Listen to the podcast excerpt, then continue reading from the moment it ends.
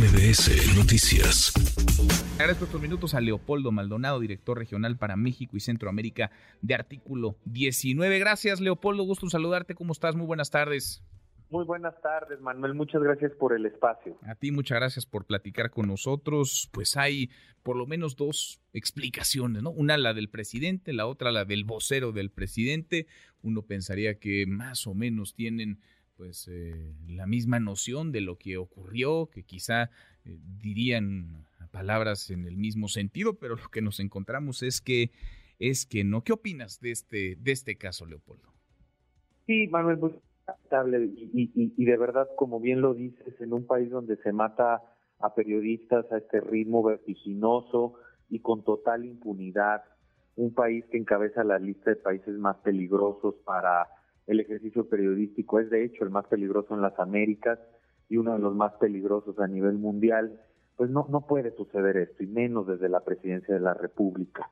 Eh, yo, yo, yo lo describiría con dos palabras, negligencia y desdén.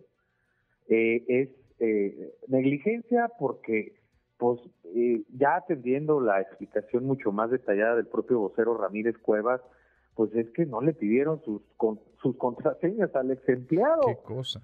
No, es como cosa básica en que digo, de, de, cualquier establecimiento, digo, ya no se diga del gobierno, donde hay una responsabilidad mayor y más cuando hay una base de datos de periodistas que están en una situación de vulnerabilidad porque hay que decirlo, Manuel, lo hemos visto varias veces periodistas que van a exponer sus casos de hostigamiento, de persecución de, los estados de donde se trasladan, donde viajan hasta Palacio Nacional para ponerlos ahí frente al presidente.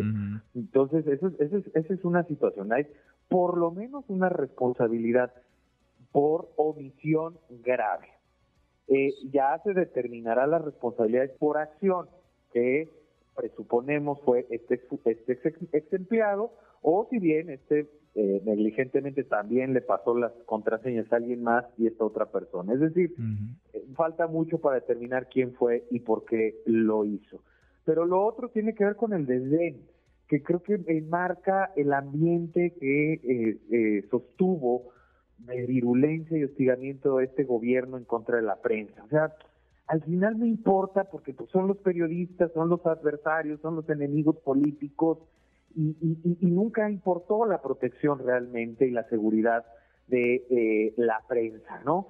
Es una piedra en el zapato porque pues en el país y la comunidad internacional el, el clamor de justicia contra eh, por, por todas las víctimas, pero particularmente por la prensa, pues es, es muy fuerte, ¿no? Siempre es un escándalo internacional el nivel de asesinatos de periodistas en México y pues tenían que responder por ello.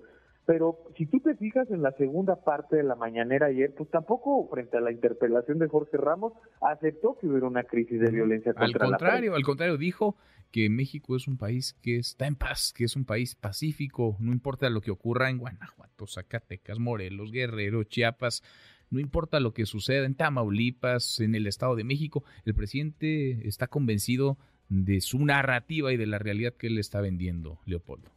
Así es, y, negar la realidad conlleva que pues no haya política pública, no haya respuesta de Estado, no haya recursos invertidos en mejorar esa situación que se está negando desde la más alta tribuna del país.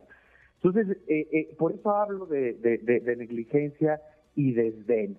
Eh, durante todo el fin de semana, Manuel, estuvimos recibiendo llamadas, periodistas eh, que están en, la zozobra absoluta, en la incertidumbre. Oye, y que nadie los ha buscado, Leopoldo. Yo no sé si tú tengas noticias de lo contrario. He platicado con, con varios compañeros que cubren la mañanera del presidente y les, les preguntaba, ya les buscó Jesús Ramírez, ya los buscó alguien de presidencia. Me dicen, nada, hasta se reían pues cuando se los preguntaba. No, no, no los han buscado. Él dijo que sí ayer, pero no, por lo menos el fin de semana y por lo menos con una docena de periodistas con los que tuvimos contacto, o más, yo creo que casi una, dos docenas de periodistas, eh, la verdad es que ninguno había recibido esa llamada.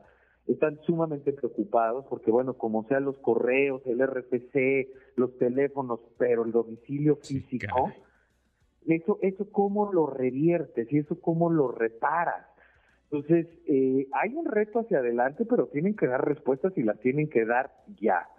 Celebramos por lo menos que haya prudencia frente a la investigación que va a hacer el INAI, que se pongan, digamos, a disposición del INAI y a darle toda la información, porque sabemos que ese es otro caballito de batalla, ¿no? Eh, contra los organismos autónomos pero por lo menos aquí sí sí se ha primado la mesura y sí van a colaborar en la investigación que hace el INAI. Sí, sí, sí, porque dice la propia Secretaría de Gobernación, ¿quién nos va a decir qué pasó? El INAI, bueno, pues entonces sí necesitamos al INAI, ¿no? Por lo menos eh, y un reconocimiento tácito de que sí se requiere un organismo que cuide los datos personales de los mexicanos. Así es, pues por lo menos que sí que sí reconocen esa potestad y esa competencia en términos legales, pero pues también que reconozcan las conclusiones aunque no les sean favorables. Ahí es donde vamos a ver realmente si, si, si, van a aceptar lo que determine el INAI. Están hechos eh, pelotas. Pues vamos a ver, esto tendría que caminar muy rápido, el asunto es lo suficientemente grave para que haya respuesta pronto, muy pronto, es un escándalo. Leopoldo, te agradezco estos minutos, muchas gracias. Muchas gracias a ti como siempre, Manuel. Gracias, abrazo. abrazo de vuelta. Redes sociales para que siga en contacto: Twitter, Facebook y TikTok. M. López San Martín.